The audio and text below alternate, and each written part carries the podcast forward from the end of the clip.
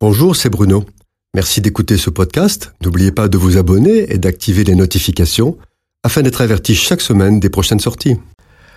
Jésus, harcelé par les religieux et la foule qui se presse autour de lui, adresse une prophétie en forme de parabole qui est un avertissement solennel, aussi bien aux Juifs qu'à ceux que les disciples d'Antioche appelleront plus tard chrétiens. Un roi invite des convives légitimes au mariage de son fils. Il refuse de répondre à l'invitation en invoquant différents prétextes. Et non seulement ils méprisent le roi, mais vont même jusqu'à maltraiter et tuer ses messagers. Leur condamnation est sans appel. Ils sont châtiés et tués, leur ville brûlée, ce qui n'est pas sans nous faire penser à Jérusalem qui sera détruite quelques années plus tard par les armées romaines.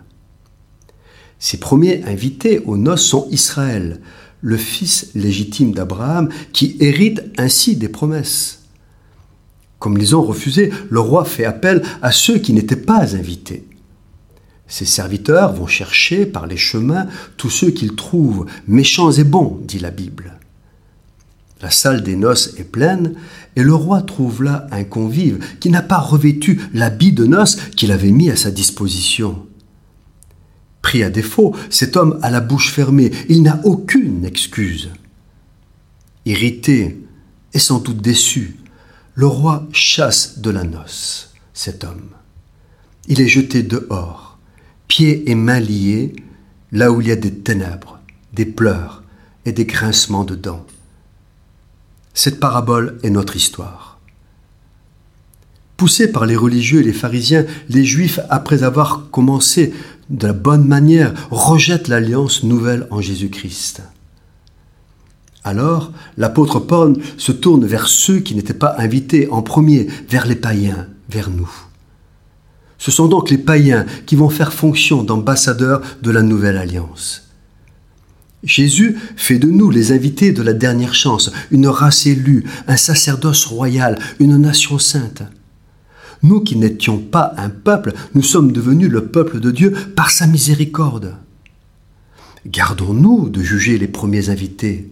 C'est Dieu qui les juge, et lui seul, car ils ont été aveuglés pour notre salut. S'ils n'avaient pas été aveuglés et finalement rejetés, nous ne serions jamais entrés dans la salle des noces. Dieu est juste, et comme il a jugé et châtié son peuple premier-né pendant 2000 ans parce qu'il ne s'est pas montré digne de l'appel qui lui était adressé, il jugera de la même manière ceux qui ont hérité de cette responsabilité et qui ne s'en sont pas montrés dignes.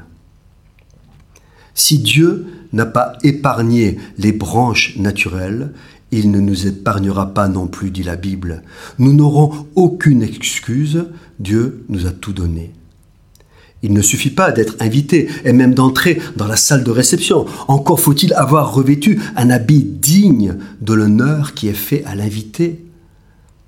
Et cet habit, c'est l'obéissance à la parole de Dieu, la sainteté, la consécration, l'amour, le pardon, car celui qui ne pardonne pas, Dieu ne le pardonnera pas non plus.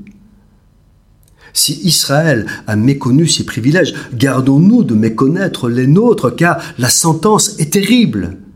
L'invité qui ne s'est pas revêtu est jeté dehors, là où il y a des pleurs et des grincements de dents. Au banquet de la grâce, il y a aussi beaucoup d'appelés, mais peu d'élus. Cette chronique a été produite par Bruno Oldani et Jacques Cudeville.